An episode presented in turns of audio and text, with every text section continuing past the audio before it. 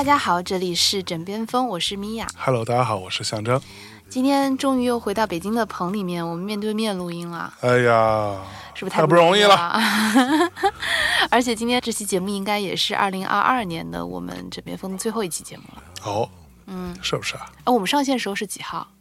周六嘛，周六那就是三十一号了。差不多对啊，三十一号。对啊，嗯那就是在跨年的当晚。哎呀，嗯，那怎么着？我们是不是应该来总结一下二零二二啊年？，又总结。二零二二年，我这不想总结它，你为什么不想总结？就太烦了呀。二零二二年好好糟糕。大内从创立一直都有的音乐盘点，二二年没有盘的，哎，为什么呢？因为我不想盘。就是我当时已经选好了唱片，嗯我二二年也年初也没有发二一年的我的选择。嗯，然后难道不是就因为懒吗？不是，就觉得就很糟，不想不想庆祝。就所以盘点是一种庆祝吗？盘点对我来说是一种庆祝，哦就是呃，去年发了好多好听的唱片哟，然后有一种很想分享出来，让大家一起 happy 一下的感受。嗯但是二二年年初那会儿就觉得，呃，正好上海也也很糟嘛，嗯，然后就觉得有什么可那个的，就算了。老贺还催过我几轮，那二零二三年年头的时候，你会打算盘二零二二吗？有可能吧，还是有点想做的，就是 还是听了不少东西，而且尤其是我觉得好多东西其实还蛮蛮有意思的，对，所以有可能会做这个，跟老贺商量一下。我完我会先把我我的那个 top 二十的选择先发出来，嗯，先选选二十张吧，对。怎么怎么着？你二二年你有什么觉得好的 总结吗？我觉得二零二二年的确是一个跌宕起伏的一年。啊哈，嗯，怎么说呢？因为这个疫情呢，它其实是从二零二零年就开始了，对，所以我们其实自认为已经有经验了。嗯，然后结果，二零二二年是一个让人跌破眼镜的、突如其来的、防不胜防的、无法控制的一年。是，就是你就觉得，感觉我就是我都已经是老司机了，然后这个车 我靠刹车刹也刹不住。就感觉我们又再一次栽掉了，感觉。对，就是有这种你完全没有办法控制这一年的驶向的这种感受，就是有巨大的无力感、巨大的无奈感。嗯，但是这一年也是，就是我觉得我已经很多年没有这么清晰、这么深刻的情绪体验，而且是一种跟很多很多人、大量的人一致的这种情绪涌动的体验。对，我觉得这个也是可能甚至在我整个前半生当中都很少有的一种体验。嗯，你要说这一年好嘛，反正这个体感肯定是不大好。但你要说这一年全然是坏的呢，好像也不能这么说。嗯，从我个人来讲，包括我们两个来讲，嗯，我们其实在这一年当中也做出了很多不小的改变吧，嗯，对吧？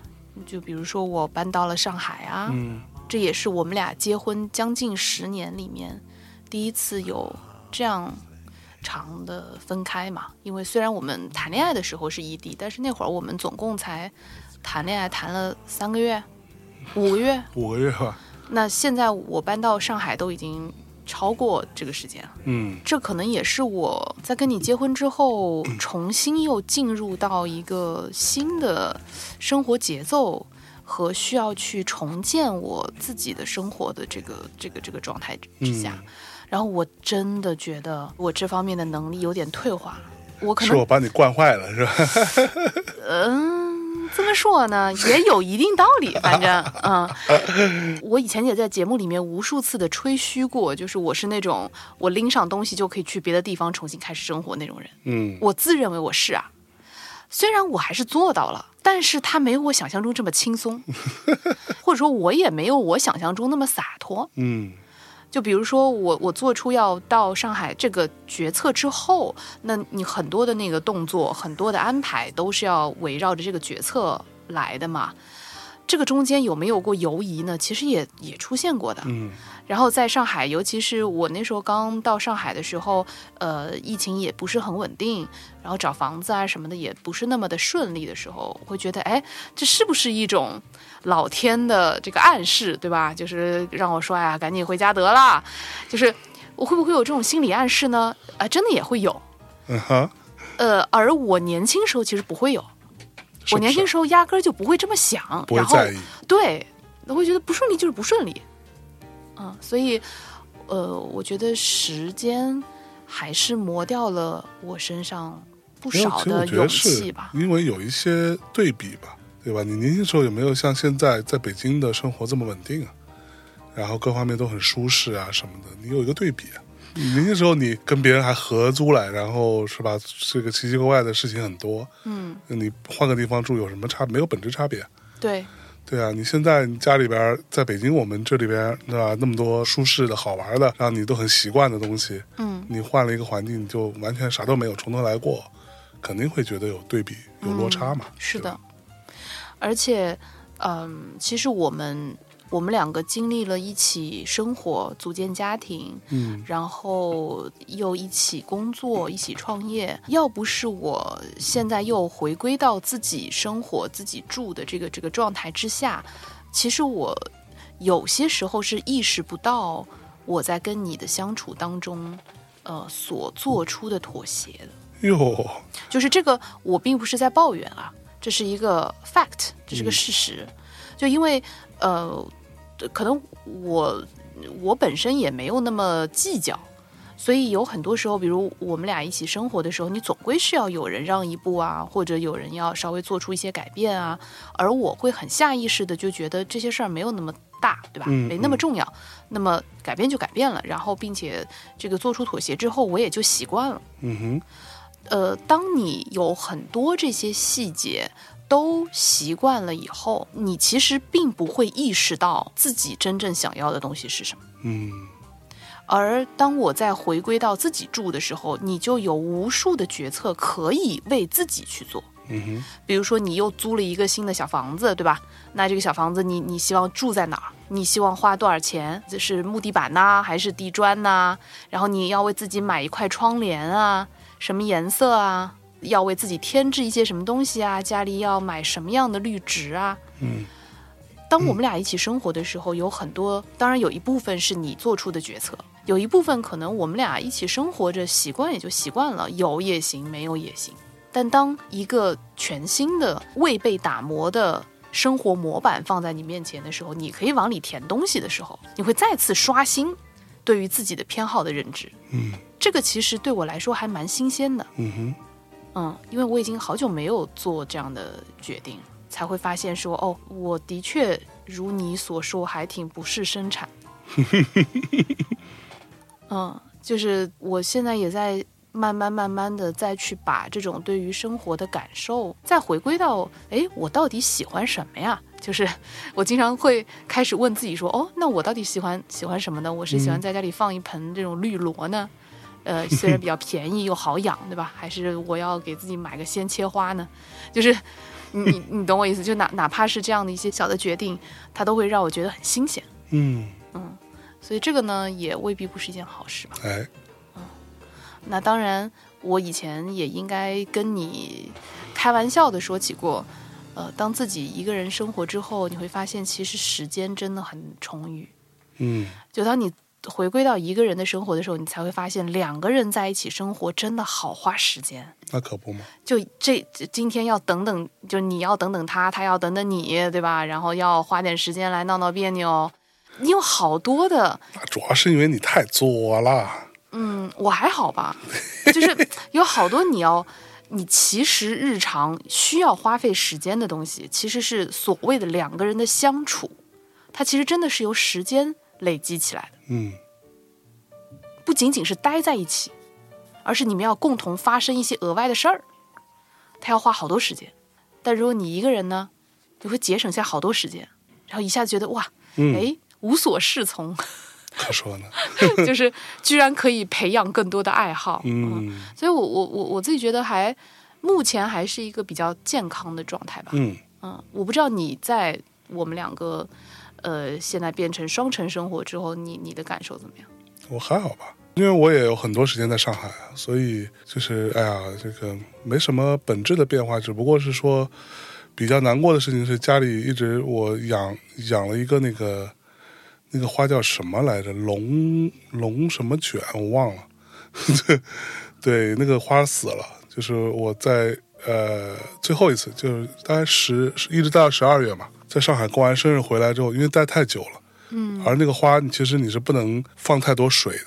就那个花，当时第一次见到是我们在那个呃日本那个鸟屋书店，我们吃饭的地方，它周围摆的就是那个花，我还蛮喜欢的，就是第一次看到就很喜欢，然后就去查了查，发现它是一种叫龙什么的一种花，那个花呢是不能在那个叶子上浇水，叶子上如果碰到水，那个叶子基本上就会死掉哦，真的？啊，对，这么娇气，特别娇气，所以你在浇水的时候是要避开叶子的，然后它它可以干。但它不能太干，同时它的那个水位又不能太高，基本上是一到两个礼拜吧，可能十天或者十五十五天，你就要往里头加一点水，然后维持它底下有水，就到这个程度，就根须部分有水。但是因为当时北京的疫情很严重嘛，所以待的时间久了一点，完了回来之后就它就完全彻底干枯，就它那个 就是每一片叶子全部都枯掉了哦，呃，然后我就哎呀，对，就很烦。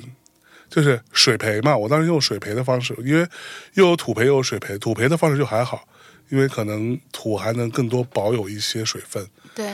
而另外一盆水培的，因为北京的时候正好又来暖气啊，暖气又很足，就整个完全蒸干掉，你知道吗？就变成一个花的花干，花干对，然后就很很烦。但是现在又有养了新的，现在正在发芽当中的郁金香，对，就是 嗯。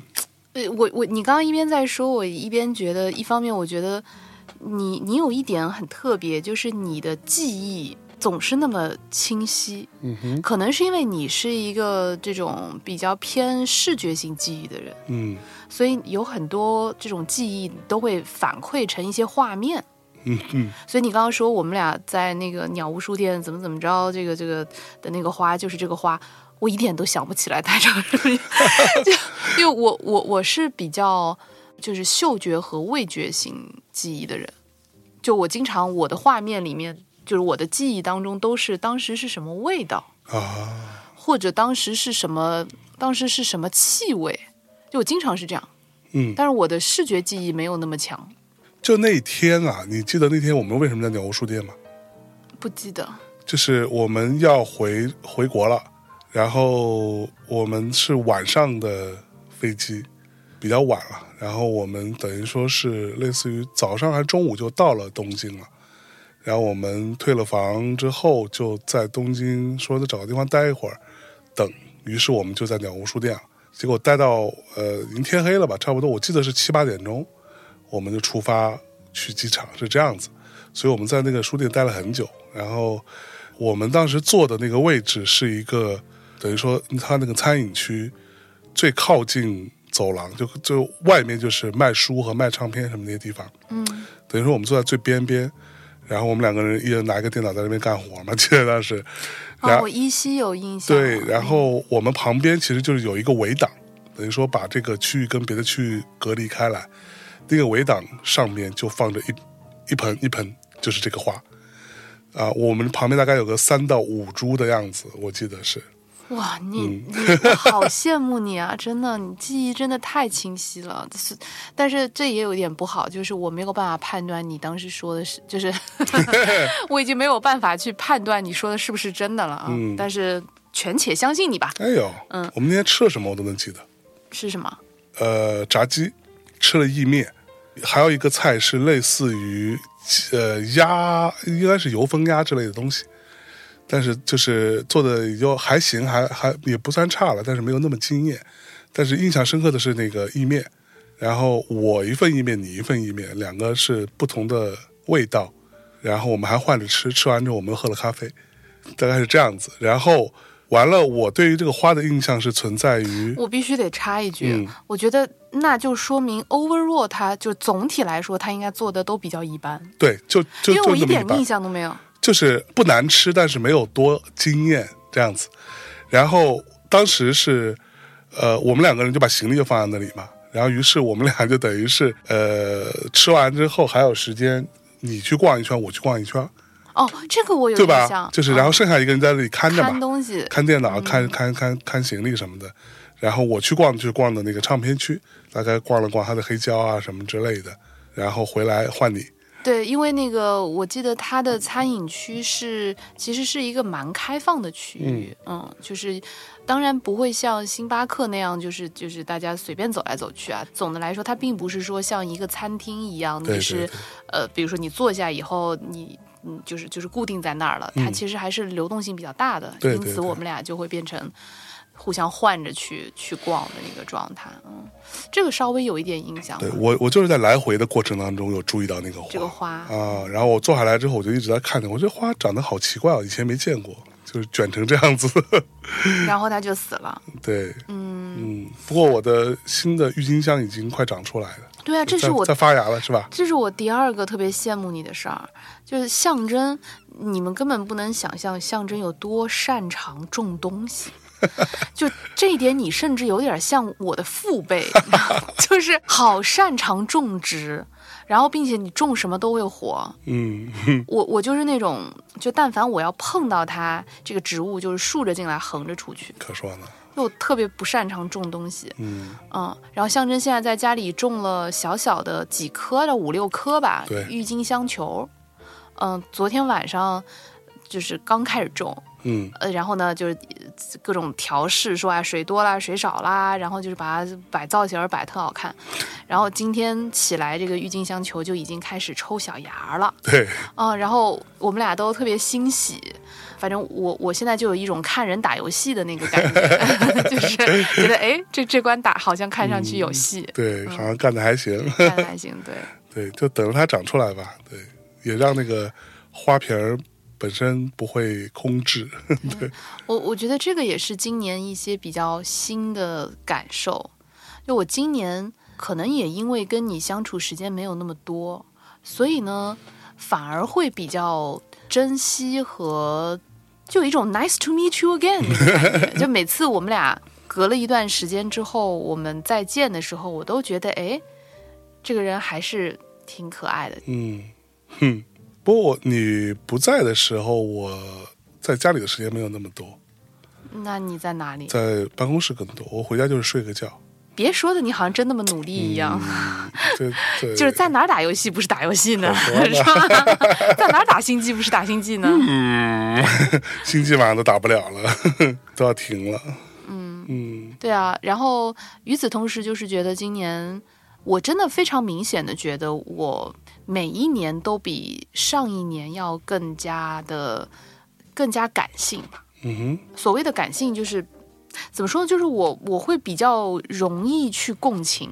嗯年轻的时候可能也会，但是那个时候你会呃觉得我应该共情，因为我像个好人。嗯你懂这个比较这个弯弯绕的呃思路嘛？就是说，哎，好像好人应该要共情，嗯，好像一个善良的人应该要会共情。是，所以呢，基于这个这个指导思想，所以你共情了。对，现在可能会更加呃直觉性的，就更容易共情吧。对，是，我觉得这个是一个怎么说呢？这个是我最近也在看一些书，也在试图去了去了解哈，就是我们习以为常的很多事情，其实它是有很很复杂的一个成因存在的。嗯就包括你刚刚说善良啊，或者说同情啊、共情啊，这些东西它不是天然存在的，它是甚至是基于某一些这种，比如说古希腊的悲剧的这些东西存在。我们今天不用聊聊那么那么深哈，就是但是它本身是有一些，包括嗯基督教体系所存在的一一些对于人的存在本身的所谓的罪啊，所谓的什么惩罚呀，包括他去用一些弱的部分去面向强权啊，然后去制定的一些规则，这些规则已经逐步的就融入到我们的生活当中去，会变成觉得哦，好像这样才是一个好人，这样。所以你的意思是说，其实我们对于自己的个人认知，可能在我们没有意识到的情况下，附着了一些别人强加给我们的基底，对吧？对，非常多。就是你知道，当时呃，古希腊有一个国王叫做米米达斯，他有一个故事。这个故事我就是我因为那故事才开始去研究这个事情。他有去问森林之神，这个森林之神叫 Silenus，应该是这样读哈，他说什么是一生可以追求的最好的事情？嗯，然后森林之神的回答是什么？然后他说人这一生最好的事情就是不要出生。好，然后那他问那次好的事情，第二好的事情是什么？第二好的事情就是赶快去死。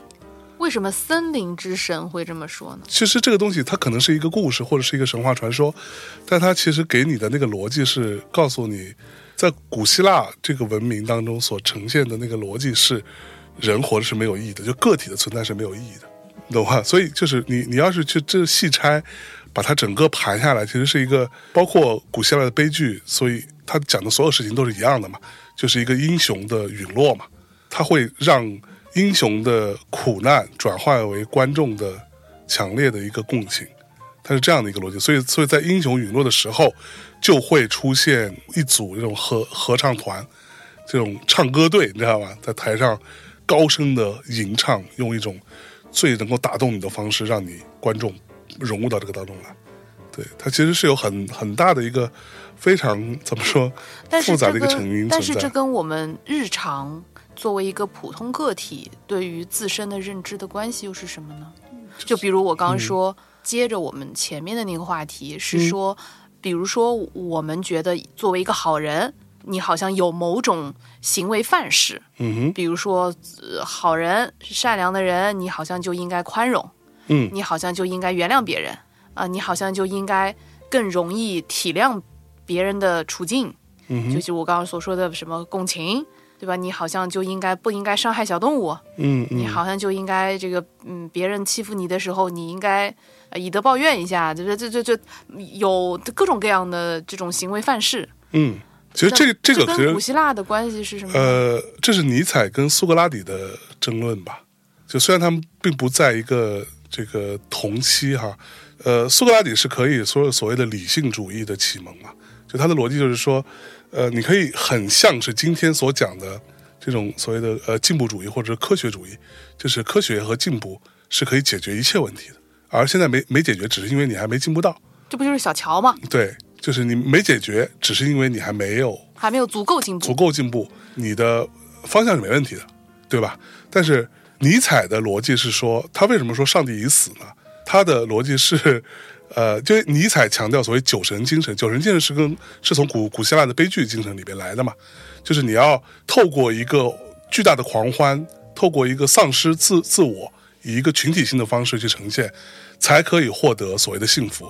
而尼采认为说，科学和进步、理性的思思考不会让你变成幸福，就所以他说上帝已死，并不代表着说他要否定上帝，他是说要把。上帝的精神从每一个神性是在每一个个体当中的，他是这个逻逻辑，整个这个逻辑非常复杂，我我就不用讲那么细了。那你听我讲完嘛。所以他在这个批判其实是尼采来转而对于欧洲人的所谓的道德价值观的一个批判，是因为当时很盛行在讨论呃，比如说什么道德啊、善恶啊这样的一些起源问题嘛。然后尼采是认为之前所有的道德。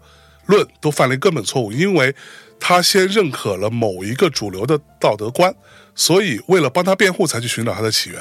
怎么说呢？嗯，就比如当尼采有一个好朋友，也是他的情敌，他认为说利他行为是一种善行，帮助别人是一种好事情，是一个善的行动，对吧？那这种这个善行的根源，是因为利他有利于利己，有利于本我的生存。有利于自我的生存，因为如果人人都利他，这个世界会变成美好的人间嘛？它是这个逻辑嘛？然而，那个呃，这个可你可以说它是从某种类似于生物学的观点来看这件事情的。然而，尼采的反驳是说，就是人跟动物动物性本身的这个本质差别在于人有精神，而动物没有精神。你用这个方式来解释，你就否定了人的精神的存在。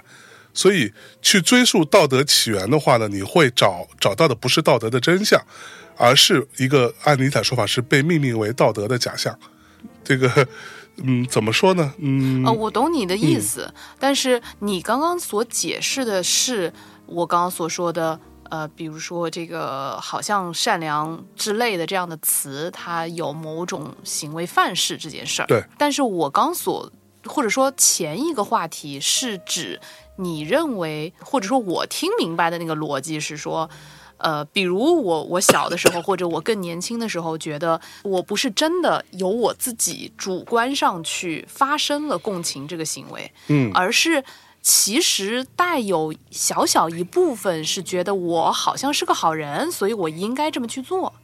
那这种我该是个好人，所以我这么去做的这个这个想法，应该是或者说从某个地方被赋予我的，我不可能天然一出生就这样认为。嗯嗯所以它理论上应该是，比如说由呃某种社会的规训，或者说我爹妈教我的，对吧？但那么可能在我很年轻的时候，我没有办法判断哪些是我的主观能动性，对对哪些是别人教我的，而我只是在模仿罢了。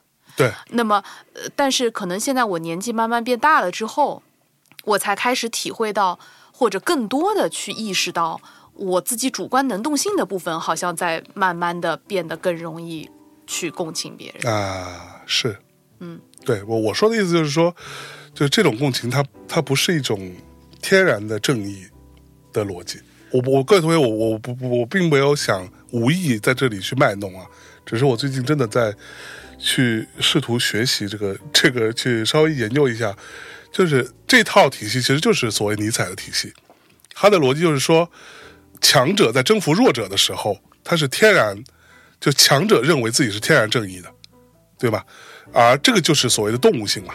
然后尼采逻辑是说，因为弱者觉得自己明明我也打不过人家，我也不可能反抗，所以他发展出一套理论，叫做容忍和谦卑的，同情别人的人才是真正善良的人。所以它是类似于某一种，就怎么说，嗯，阿贵精神，对对，你可以这么理解。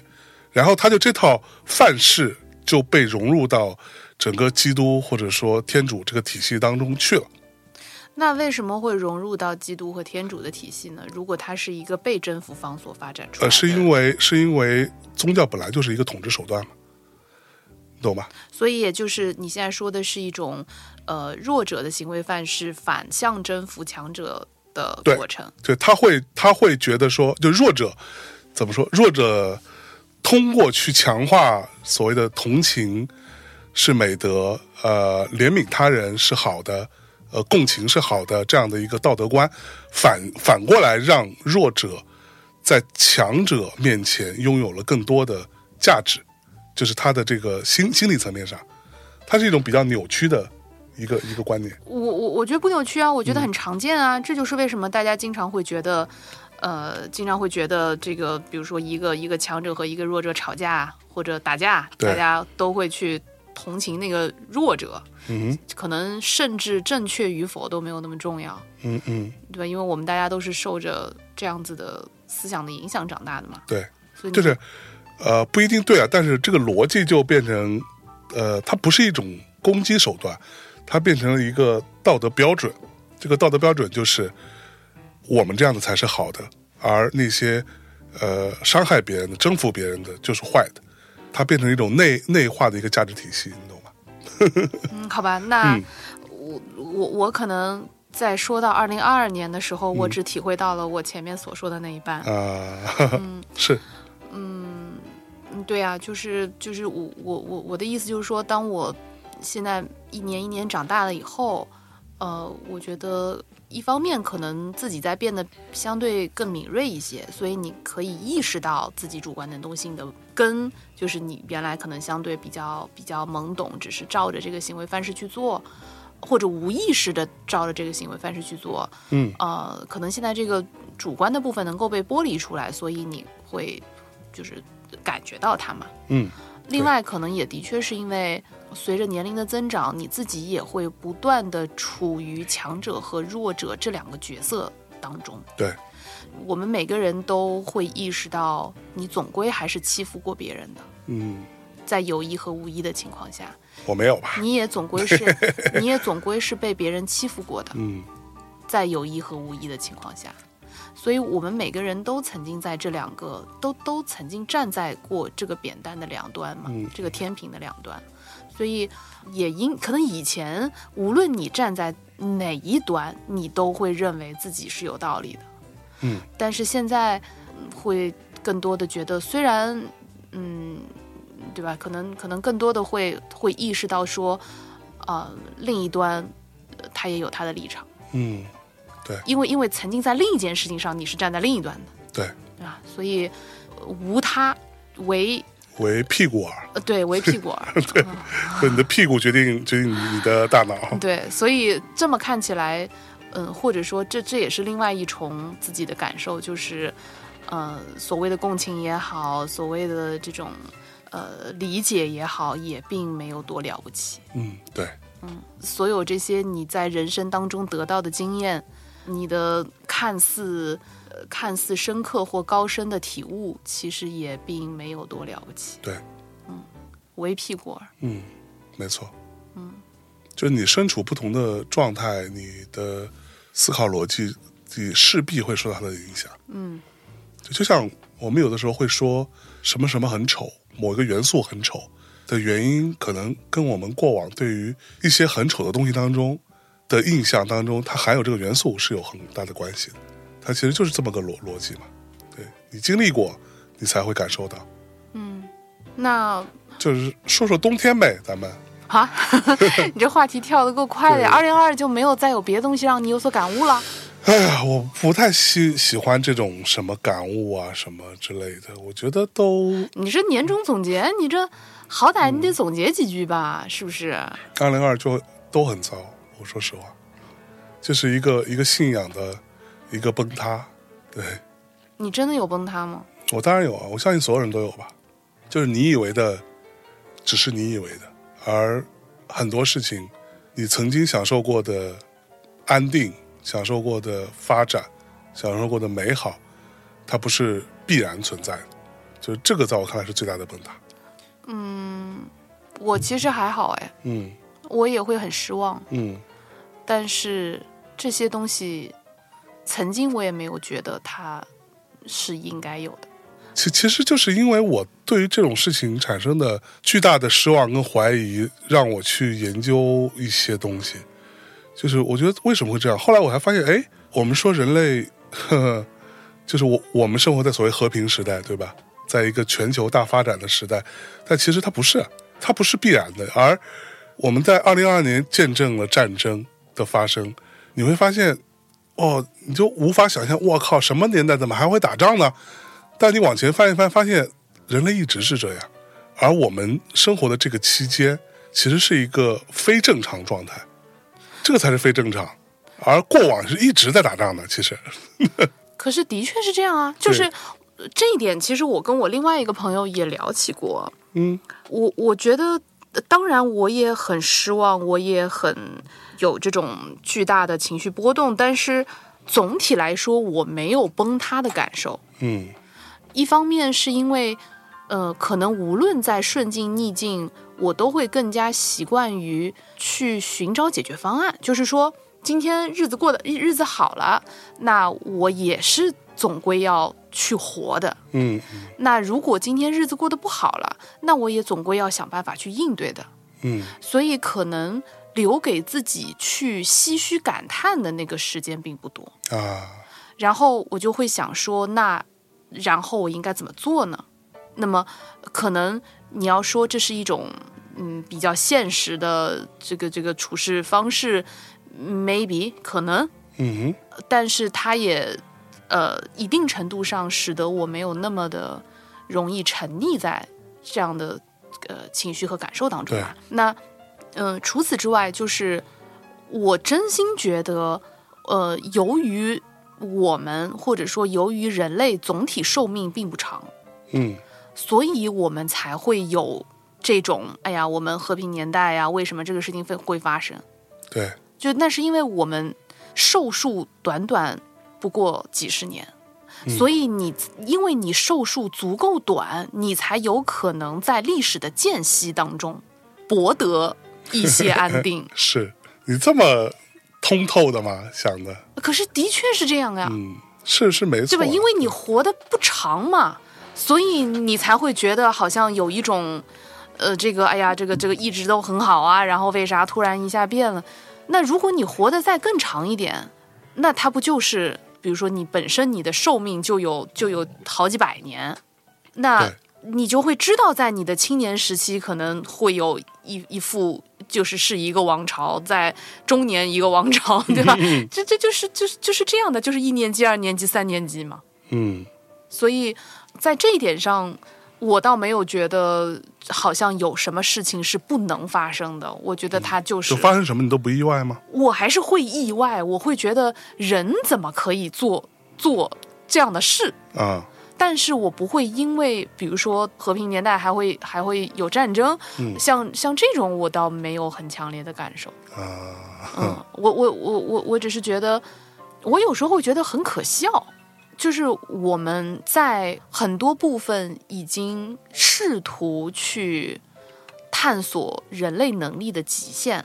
对吧？比如说你在科学方面呀，甚至你在一些什么基因工程啊，我们都能自己剪辑自己的基因了。对但是人类的欲望就还是那些，对，就所谓人性的部分是对，就。还就是还是那些，嗯而就是这些东西会导致这些让你觉得瞠目结舌的对，这些就是就是魔幻的事情，其实还是因为这些很底层的欲望而发生的。对，就是呃，回到那个刚才我们刚开始聊那个话题，它会变成某一种就是所谓的精神层面的部分欲望，如果也包含在之内的话，那如果你只是以一个就是科学的角度来看待的话，那万事万物都可以解决吗？那如果说我们今天以为我们把所有的 DNA 都已经算好了，都已经列出来分析清楚了，它如果说往前推，就是我之前那个那个那个你在纽约时候，我跟你讲过那个在节目里讲那个做那个梦，嗯里边说到的所谓因果律，那你要往前推，那就变成人类的所有的行为都可以被预知了，或者说都可以找到一个因在在我的前面。嗯你再往前面翻翻到头，那就是宇宙大爆炸。就从大爆炸那一刻开始，所有的一切都已经被规定好了，对吧？嗯如果说因果律真的是这个是所谓的科科学角度来看这件事情的话，那就导致的那个结果就是，那人类我们就不需要为我们所做的任何事情而负责任，因为这都是被注定好了的。那整个社会不就崩塌了嘛？而这当中其实就否否定掉了精神这个部分的那个点，而万古不变的就是人性的东西，而人性从我们有历史记载开始，我们知道的那帮什么秦王汉武这帮货，就已经是一样的了，跟我们没有任何区别，亘古不变，它就是卑劣的那个部分。所以我失望是在这里，你知道吗？嗯，是我失望也是在这里啊，就是但但是我可能我的我的失望当中也夹杂着一些觉得很无趣吧。嗯，就 boring 嘛。所以所、嗯所以我就觉得，在这种情况下，我们还去探讨音乐或者说艺术之美，到底还有什么价值呢？但是我最近在就是就是因为这种巨大的疑惑，让我没有做什么盘点啊什么这种东西的点。但是最近我为什么试图去找答案，就是我隐约觉得还是有价值，还还还是有价值的。怎么个隐约法呢？就是就找找，最后就就找到尼采老师这儿嘛。他认为这个是有价值的，对他认为艺术才是让人类这个就是文化跟文明之间的差异嘛。就是如果说这个社会只靠所谓的文明，它是可以维持的，但是它们是没有价值的，因为你只有靠就是它为什么回到所谓古希腊的这种悲剧体系，但我们中国一样也有啊。那他就认为这个东西才是让人之所以成为人。他首先是否定民主这件事情，他认为这世界不该民主。但这个今天在看，在今天看来非常的反动哈。他认为就是应该让，呃，他是认为应该有奴隶的，就奴隶就干奴隶的事情，而艺术家、思想家、科学家什么这些人去干他们的事情。就是民主就代表着你要把整个你的标准拉到最最底层嘛，最大众的层面。但我并不是说我认同他这个观点啊，但是他认为只有那些艺术的，只有那些闪光的、最伟大的作品、最伟大的思想，才可以让一个人、一个族群、一个人群、一个社会往前进。它是一个被明灯照耀、带领着往前进的这么一个逻辑。我觉得尼采老师无他为屁股耳。对对对，不好意思，对他可能就是正好是那个不好意思，他甚至赞同用童工。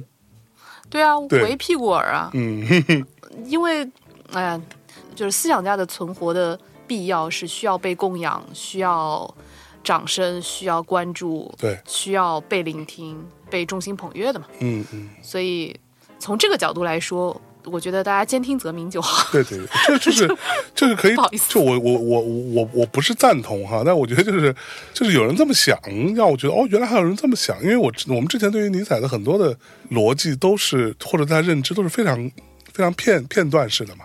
就是类似于什么看到有人抽马屁股他就疯了什么 之类的，就是你觉得这个人就是一个你不能把他想想做一个单纯的神经病，一个疯子，对吧？因为如果这样的话，他没有他不会在哲学这个体系当中有那么高的价值或者地位的。但他为什么呢？所以他其实这当中我，我觉得他有讲到那个点，就是所谓的文学或者说艺术，或者说伟大的思想这件事情，一定程度上解释了我的另外一个困扰，就是为什么我们这个时代不再有大师，或者说对吧？是因为我们的互联网技术使得这个民主这件事情得到了前所未有的一个呈现，或者说一个解放，而这个事情就会导致所谓的精英阶层的话语权的失位。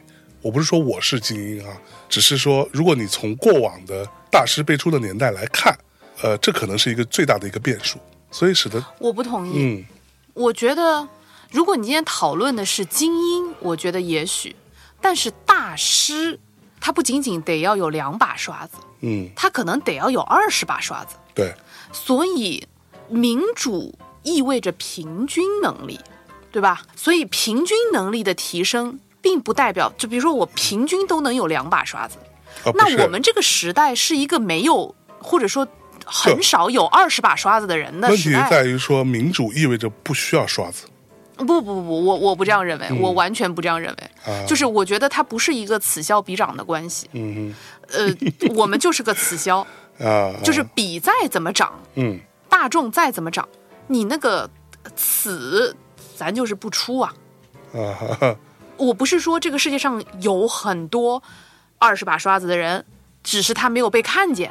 嗯我觉得所谓的大师是不会不被看见的，而且呃，我不我不觉得说 真的真的是不是？就是我认为大师不被需要，这才是重点。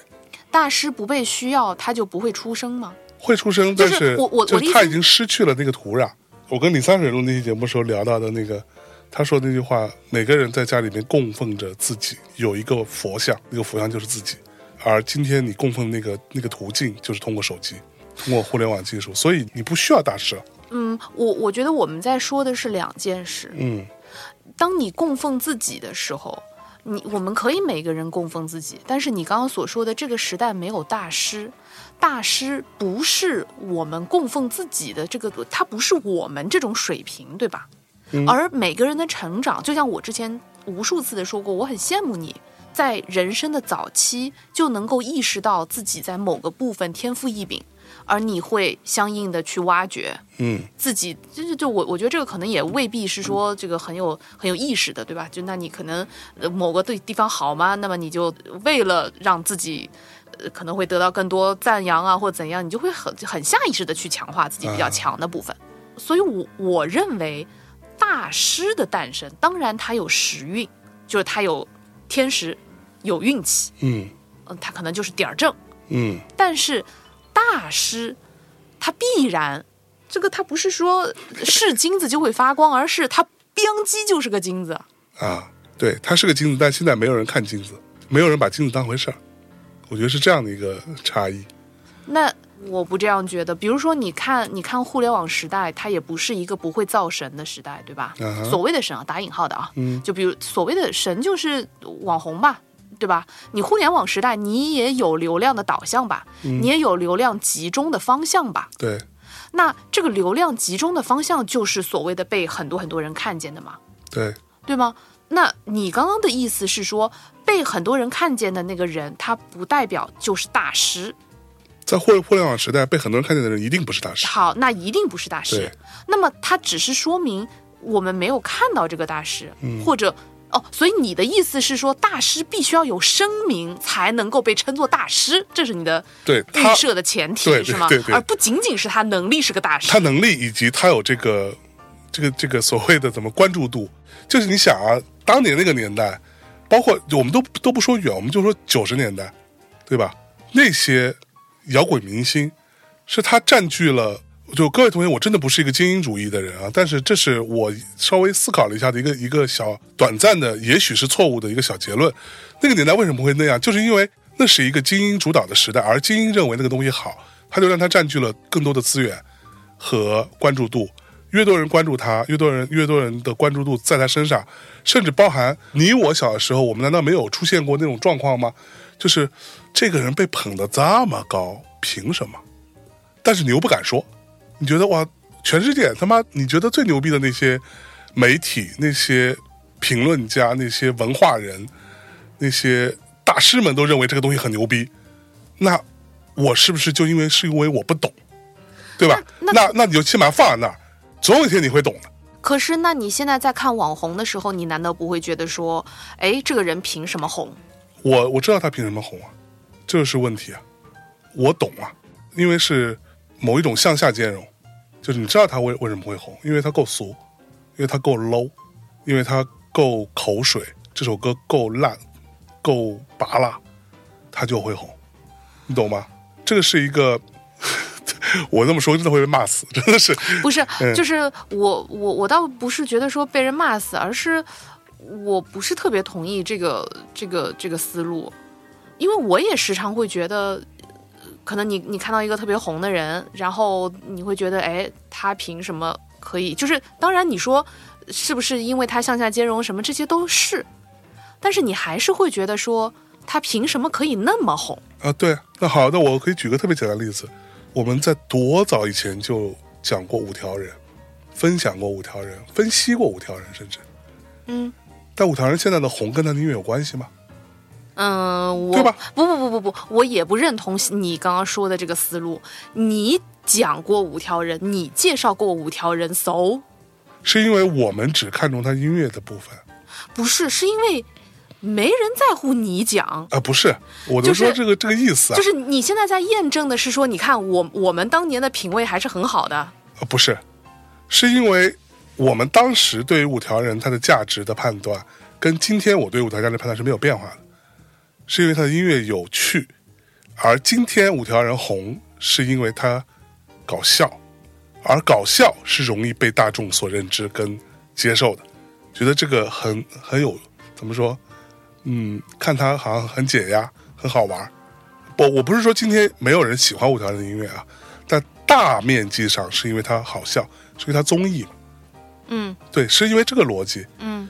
所以他开辟了另外一个东西，在他本身音乐人属性之外，开辟了另外一个东西，那个东西是容易被大众接受的，而不是音乐，，OK，嗯，这个例子 make sense。对吧？嗯。就逻辑就是这个逻辑。今天你看到呃罗翔会红，是因为他类似于脱口秀的方式在讲刑法，而不是他真的是刑法这个领域当中，他讲刑法讲的有多专业。不是刑法这个领域当中的大师。他是不是大师我不了解，我也不知道，因为我不了解刑法这个领域。但是刑法这个部分，他能够红，是因为他讲的这些事情有趣，你懂吗？而有趣，或者说搞笑，或者说夸张，或者情色吧，我们说，它就是永远是大众层面上最需要的东西，最简单的东西。就是互联网让这些呃，就互联网让一切都变得更加娱乐化了。对，然后对呃，而这种娱乐化消弭掉了大师所需要的专业性的土壤。对，嗯就是互联网不是让这个环境更娱乐化，而是让它本来就需求娱乐化这件事情，变成了一个人人手里都有一张投票权，而这个投票权直接翻译过来就是流量，而这个流量会造出一个一个这样的人。他的结论就是这样的东西会更受欢迎，懂我意思了吧？他只是把它呈现出来了。就是如果说如果说这个前提，这个所谓的成就大师的前提，也必须要有关注度来作为，就必须要有声明这件事情来作为基地的一部分。嗯，那我觉得你刚刚所说的这些是 make sense。对，嗯嗯，所以就大家不需要一个我们当年碰到的那些，在我们的嗯，就我们前一阵刚聊了那个，可能很快也会播哈，刚聊了一个日本漫画的黄金年代这件事情，我们当时是很幸运可以碰到那个黄金年代，那就是一个黄金年代，这个大家不用争哈，无论是从它的最终产出的作品的影响力、销量，我们就单讲销量好了。呃，作者交的数以亿计的版税、个人所得税，就所有这些东西都是它就是那个黄金年代。那黄金年代是我们碰到了，而那黄金年代为什么会出现？是因为那个时候日本在战后，在它经济高速蓬勃发展的时候，年轻的孩子们手里都有点钱，家庭都有钱，导致他们需要东西看。而那个时代正好处于一个还没什么东西看，慢慢有点东西看在这个过程中，所有的这个作者、出版社、编辑们就开始疯狂的涌现出来。它有这个土壤，所以导致那些大师会出现。然后现在你看日本漫画，它没有新的作品吗？有啊，没有新的作家吗？当然有啊。有没有新的还不错的东西？也有啊。但它整体已经这个对于漫画这件事情的消费，它已经下降，从周刊的数量、周刊的售卖数量，从单行本的售卖数量，你可以明显看到的这样的一个结果，所以就不会有那么多大师在出现了，因为它的土壤消失掉了，或者土壤在逐步的萎缩，对吧？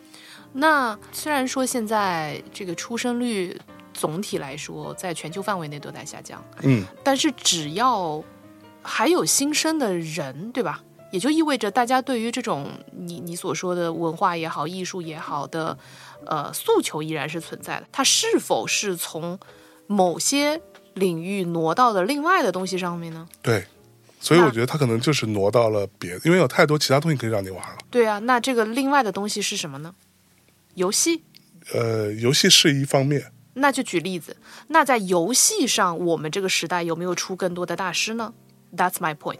宫崎英高，那么，所以我们这个时代在游戏这个领域的大师，是不是会比同期你说漫画鼎盛的那个时期粗暴对比啊？啊，会不会有更多的大师呢？我觉得不会了，为什么呢？因为选择更多了，它不会那么集中了，就这个集中力消失掉了嘛。宫崎英高也好，小岛秀夫也好，是他们有所谓的神作啊，就是比如说，我今天依然认为小岛秀夫那个《死亡搁浅》，你想，那个是精准的预言了后来的疫情时代的这样的一部作品，它是不是一部牛逼的作品？在我看来，当然是一部牛逼的作品。宫崎英高的《阿尔登法环》也好，包括他前面什么《只狼》，就说法环好了，它是改变了游戏的游戏，它已经到这个程度了，但是它有那么家喻户晓吗？它有像鸟山明一样，像龙珠一样，像阿拉蕾一样，像什么哆啦 A 梦一样，全世界范围都知道的，你看不看你都知道这个这个东西。你可能从来没看过任何一期、任何一部《龙珠》，你也知道有龙珠这个东西吧？这个东西已经消失掉了。我不是说好或者坏，它就是一个事实。全世界所有人都知道 Beatles 吧？或者好，在中国可能会有一些人不知道，但你总知道 Michael Jackson 嘛，对吧？这个时代已经不会回来了，你会变成很多个十分之一个 Michael Jackson，二十分之一个 Beatles，就就这样的影响力会分散开，因为选择越来越多了。选择多当然是一件可好可坏的事情，但是总体上来说，对于普通人来说，选择多了总是一件好事。但选择多了，就会导致今天《阿尔登法环》在全世界卖了多少？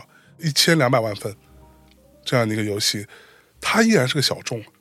而过往我们曾经说过，比如说 Michael 的唱片，它能卖多少？它也就是几千万份嘛。它最巅峰的八二年那张，也就是三三四千万份嘛。而后来它也就是一千万、一千五、两千，就这个数。甚至 Adele 最红的那张唱片，也就是个八百万份的样子。就是它这个东西是会被稀释掉，因为不够集中了。在我看来了，是这样。嗯，当然，我觉得我们在现在这个时间点去评价我们周遭的这这个这个这个时代的大师，我觉得还是有欠呃公允的，对对就是你肯定是要过了以后，对吧？然后才能讲。所以我能理解你的意思，其实也就是说，因为这个选择被拉平了，再加上评价体系被拉平了，对呃，然后所以消解掉了它的土壤，因此也许依然有人才出现。嗯但是他们一来不会被烘托到大师的那个地位和高度，对二来即便有神作出现，它也无法变成一个普世价值的东西。对嗯，因此使得这个时代在体感上看来没有那种石破天惊的呃大师所存在。嗯，我总结的是对的是是是这意思，嗯嗯就没没有好坏，就没有好坏，但是结果就是这样子。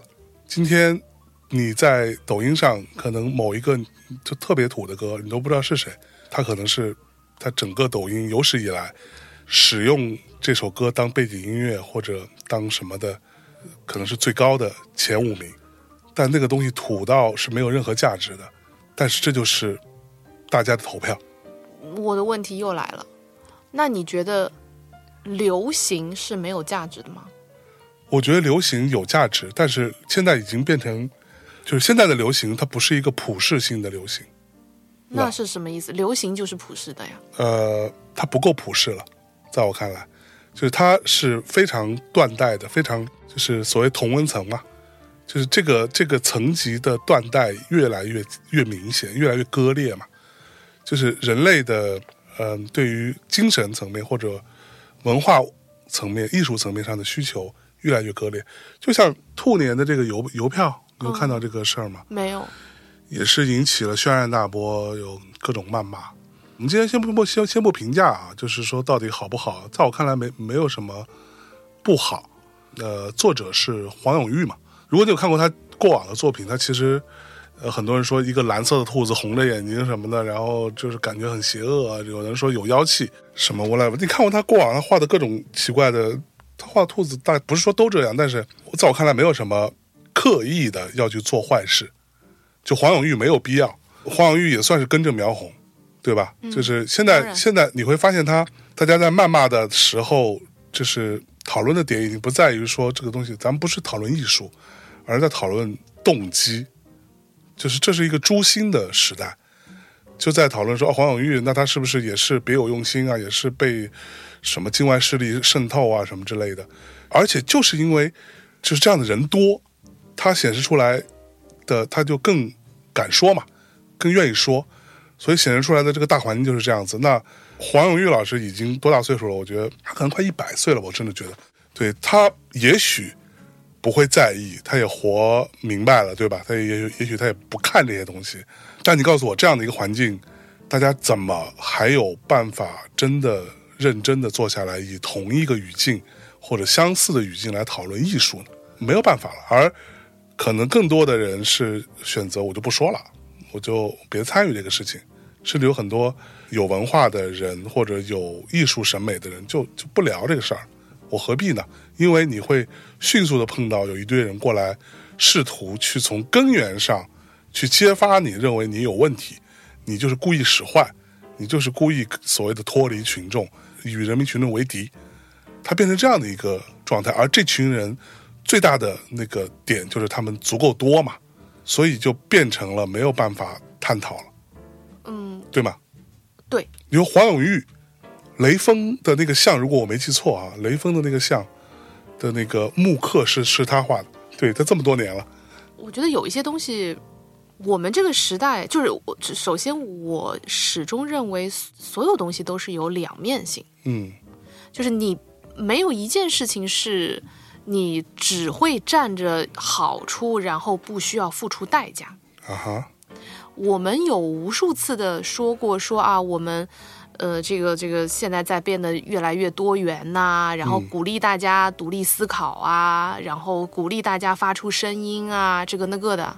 嗯哼，你说互联网是否在这种多元化的这个角度上有所贡献呢？它亦有贡献，当然，那它必然就会存在它的这个代价。这个代价就是你刚刚所说的，人人都觉得我好像有资格来说一句。对，就是你说是是不是人人都有资格呢？在我看来是是没错，对呀但是然后探讨的那个基础是不一样的。我的态度就我我觉得有很多事情，当然它必然有对错，它必然有对错。我不觉得有什么东西是说啊，它没有对错，它一定有对错。嗯但是呃事实上，这种代价和牺牲就是这个所谓的多元化啊，什么这个这个这个时代的另一面，嗯，这就是它的没有被光照到的那一面。对，那我们不可能说，那我我我只要朝阳这一面，不要背阴那一面。对，然后基于这个的前提之下，争论不能导出一个结果。这个结果就是，那作为我们应该怎么做？嗯嗯怎么做？就是如果你认为要讨论，你就讨论，嗯哼哼，句号。嗯哼，这也是这个多元化的时代的 calling，对吧？就是说啊，那那个人家人多，然后很多人都说那就不要讨论了，或者怎么着的。那不讨论，就是在这个多元化，在这个大家都可以做选择的环境之下，你所做出的独立个体的选择。对，所以在这个多元化的环境下，你应该怎么做呢？做你的独立个体选择。如果你认为要讨论，你就讨论；如果你认为不讨论，就不讨论。嗯所以，如果你认为这个事情不应该这样，如果你认为要讨论，就讨论呐。对，至于人家人多人少，这个就是这就这这不重要，这已经不重要了。我自己的感受了，是说这里边分三层。第一，你可以讨论针对艺术，或者说这个画作本身做艺术层面的讨论，没问题。对第二层是，你也可以讨论说我不懂艺术，我没有这个基础，不是人人都有这个教育，尤其是我们国家的艺术或者说美术教育，今天依然如此了，长期的这种缺位，那你可以没有这个基础，你就说我不喜欢，对对吧？第三层就是现在我们看到更多的是，我不喜欢，我就觉得愤怒，我就要让你消失，这是一种多数人的暴政嘛。这是我看到最可怕的这个地方。我让你消失的方式是什么？是挖你的根源问题，挖你的意识形态问题，挖你的这个动机这件事情。我甚至就认为这是很恶毒的，这是很可怕的一个时代。那大师怎么生存？在这样的环境下，大师就不要表达好了。但这里边有很多背后有发生什么，我们不知道，也许也也有可能，我随便说的。黄玉大师真的年纪也大了，然后地位也在那儿，所以他的甲方，如果他是个乙方的话，他的甲方也不敢怎么着，也也也有这种可能性，或者说也提过，但是人家就说我就是不改。那你要是用就用，不用就就就他妈算了，也没问题。在这里边暴露出一个根本问题是，大家想要一个什么样的兔年的邮票呢？如果我没记错，我记得猴年邮票好像猴年的那个邮票，八零就我那年添加的邮票好像也也是他画的，就没有人说什么。为什么大家？我认为这个根本就是大家认为兔年应该可爱，那个兔子应该粉粉的、白白的、嫩嫩的、可可爱爱的，就跟我们今天的主流审美一样，加了滤镜的、网红的、美丽的、虚假的、毫无个性的、粉饰太平的，这是认为我认为最可怕的地方，而没有人意识到，就这些出来谩骂的人，没有人意识到这件事情。哦，我觉得不要这样去拆解，哎呦，就是 哟，我们家人人间清醒米娅姐，不是，就是我觉得这就没完没了了，你知道吧？就是人家在揣测黄老师的动机，你又揣测他们的动机。我这个不是揣测，因为我看到有很多人贴图出来说，你看这样兔子不是更好看吗？对，就是我要说的，就是大家既然都可以表达，他就会表达，他就有他喜欢的粉粉嫩嫩的兔子。这个世界上喜欢粉粉嫩嫩兔子，难道不是更多吗？我晚上睡觉之前还想看个粉粉嫩嫩的兔子呢。搁那儿嚼东西呢？对呀、我我晚上什么什么随便刷个视频，我觉得哎呀，这个这只猫好可爱呀，然后就是对吧，脸脸大大的，这难道不是一种这个主流俗审美吗？嗯，然后我很享受其中啊，然后所以我觉得这个就是这本身没什么问题，只是说你刚刚所说的这种我不喜欢，因此我要让你消失，对，而我要让你消失所用的手段是一种处心积虑的，对，然后是是一一种恶毒的，是一种恶毒，并且，当然我因为我没有关注这个事件，我当时是不是在在国外，所以我不知道。呃，就是这一两天的事情。哦，那可能可能我就是没有，就不像您嘛，对吧？著名网红，就是、嗯哎呦，我我还网红，我大号都没了。就是我，呃，我我今天是超凡，我发个什么救人？发大号什么时候回来？明年，明年。所以所以就是可能像像我这种小透明，我就没有关注到这么重要的劲爆的事件，对吧？嗯所以我我不了解这个具体情况哈。但我要说的就是，如果真的如你所说，这种是一种呃处心积虑的，并且恶毒的，并且就是有目的性的要 cancel 掉你，嗯，对吧？有目的性的要让你消失掉，那我觉得这个甚至都不是在艺术范畴里的讨论，对，这个其实是非常 personal 的，就是针非常针对人的这种动作。那他不论你今天是针对一个大师，还是针对你隔壁同事，做你隔壁的同事，这都是为人所不齿的。对。但是这个事情已经是全球范围内的但这一个状况了。但这不能说是互联网的原罪，这就是人坏。是，就互联网有没有因为这个技术而起到了一定的放大器作用？它一定有。对，但是这是不是互联网的原罪呢？它不是。嗯，我也没有说互联网有原罪。嗯嗯，呃，对对我就是联系到你前面所说的大师消失这件事嘛。对，嗯，那二零二二年的这个部分是不是可以 pass 了，啊，对吧 pass 然后，那我能不能讲点稍微好点的事情？啊，你讲讲讲讲，就是你这你这从头到尾都太太太都特别消极，passive 了，是吧？特别消极。虽然说我我每年到了年关的时候，我也会很很很郁闷。今天还在跟象征靠腰，就是我我每年到了，就是从我开始过生日一直到跨 年，都是我每年最不高兴的一嗯段时间。嗯，然后就是充满了各种各样的惶恐、嗯不安、恐惧。也不知道哪儿来的压力。理论上这段时间是最没有压力的，因为谁都没有在认真做什么。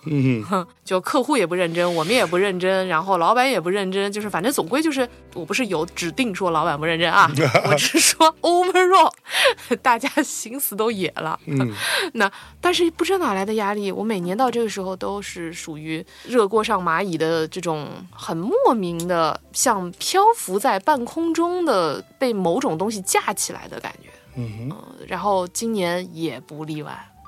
但是呢，我觉得今年对于我个人来说还是有巨大收获的，啊哈，而且到了年尾的时候，其实是其实是有很多就是像迪士尼放烟花一样的很灿烂的收尾的。哦，就比如说我在年底的时候，其实完成了比较重要的一些项目啊，嗯，甚至是我我自己觉得都有点像 Mission Impossible，都有点觉得说是你嗯不太搞不定的事情，但是最终还是在所有人的帮助和支持和鼓励和拍拍肩和呃这个扶一把等等等等的这个过程当中，居然完成了。嗯，呃，然后呃，比如说也。嗯因为一些契机，所以使得能够在大家其实还不太能够出国的时候，我很幸运的能够去到纽约，嗯，也正好在那个时间点，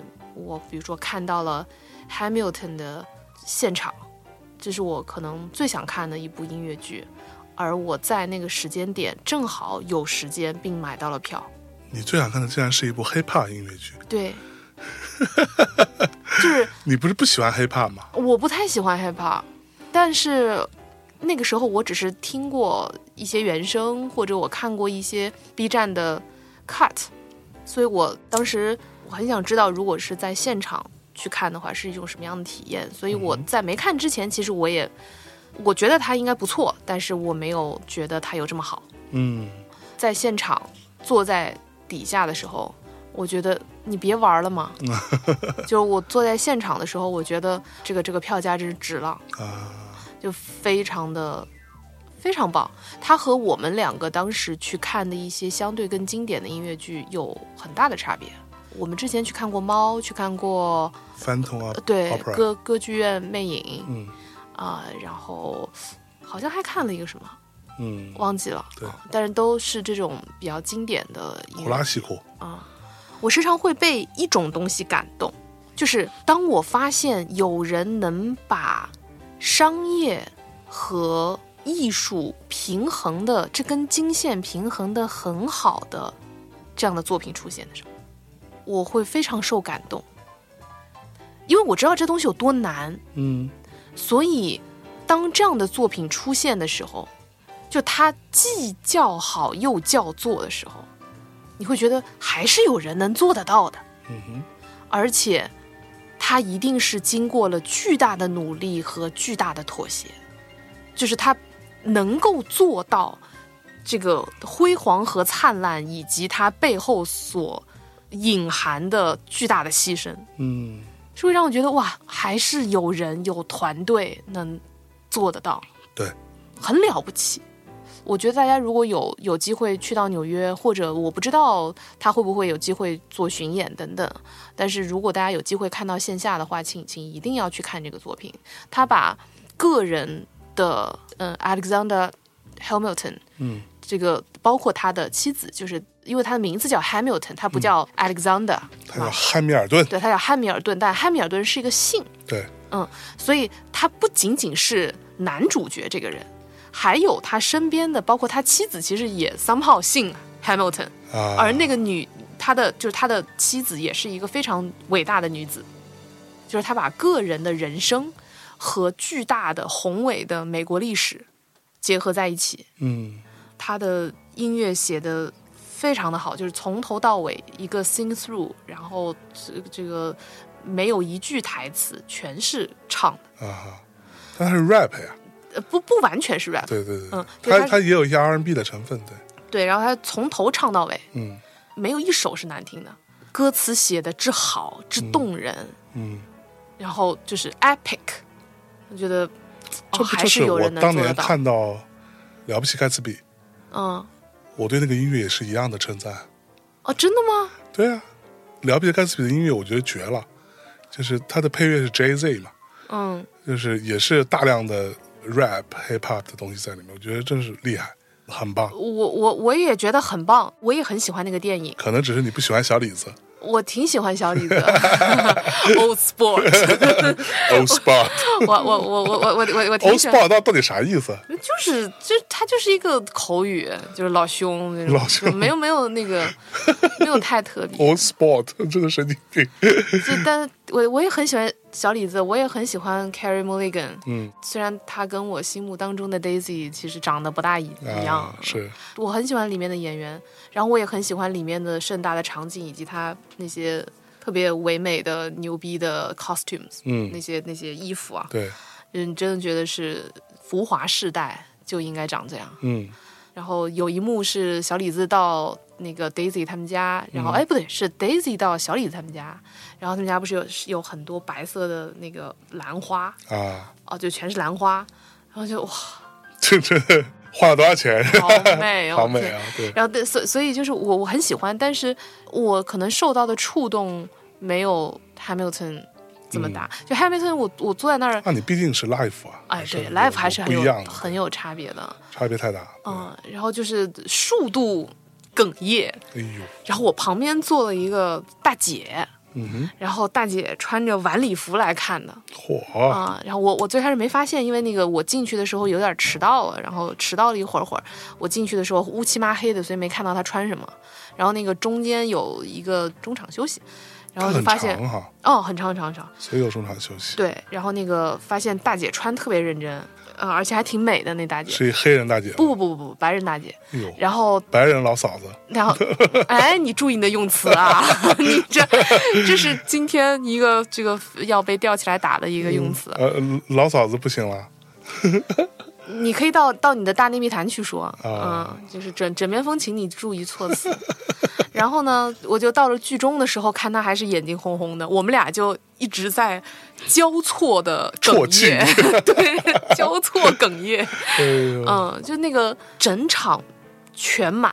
嗯就我买的时候，应该已经是倒数三张票，就全满。嗯，嗯，哦，真的非常棒，这个作品非常值得一看。然后，当然我，我上次在上一次节目当中，其实也有说到，呃，我在 Mat 被好心人送票啊，等等。我看到有人留言，好多人都有这个经历。对对对对对对，可能他们的公共艺术就是会希望有更多的人能够接受到这种公共艺术，所以进去看。我不知道哈对，就反正就关键票也不贵，其实你真的买对对对，也不贵。也不贵，是的。说实话，真的国内的美术馆的票其实是不便宜的。尤其是一些这个那个叫什么 digital 展，嗯对叫什么网所谓的网红展，网红展，对打卡展，打卡展那真的不便宜。嗯，也太不便宜了。国外的有好多真的，国外也有贵的票，但没错了。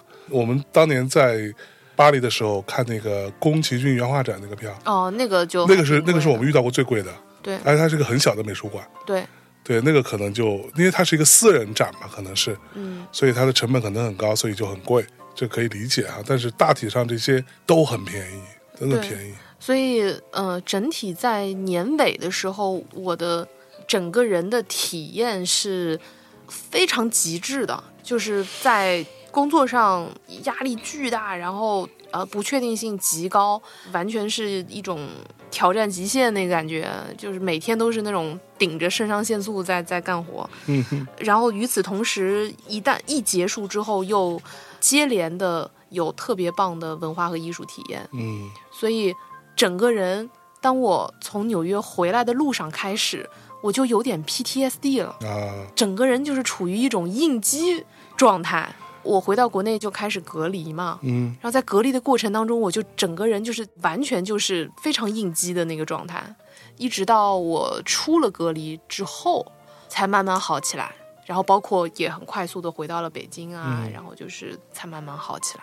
所以可能这是我很多很多年都没有过的这种血液倒流的体验。嗯嗯，我觉得因此，二零二二年会是在我记忆当中非常深刻的一年。哦，そうです。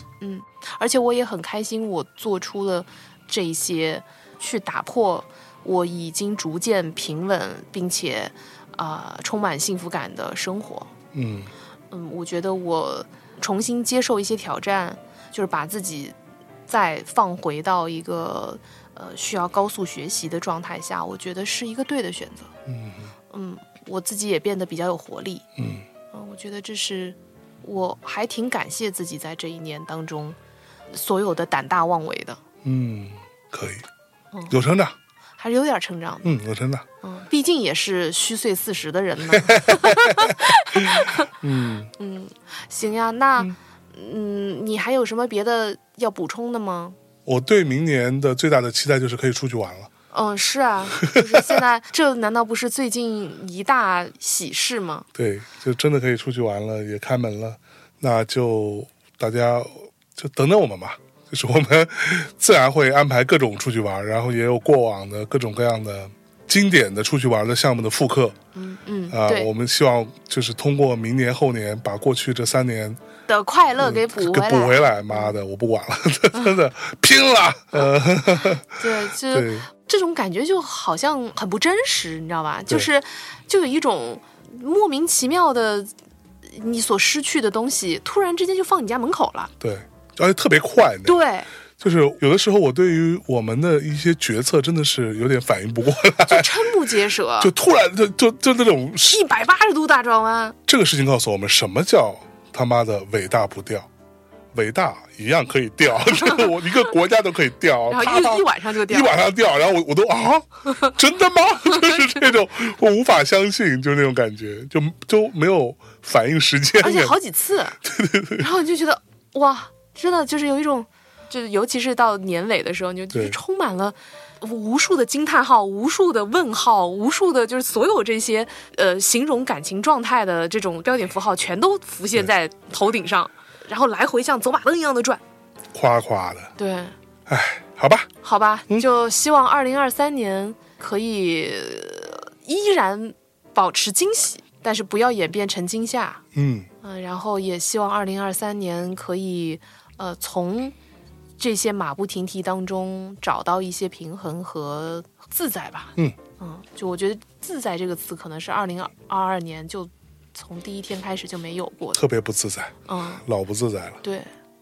行，那就这样吧，就这么着吧。然后我们最后祝大家新年快乐。好的，然后我们跟大家一起跟二零二二年再见，然后和大家一起在今天晚上一起迎接啊二零二三年的到来。也希望在两个年份交接的这个夜晚，我们大家都能做个好梦。嗯嗯，大家晚安。拜拜。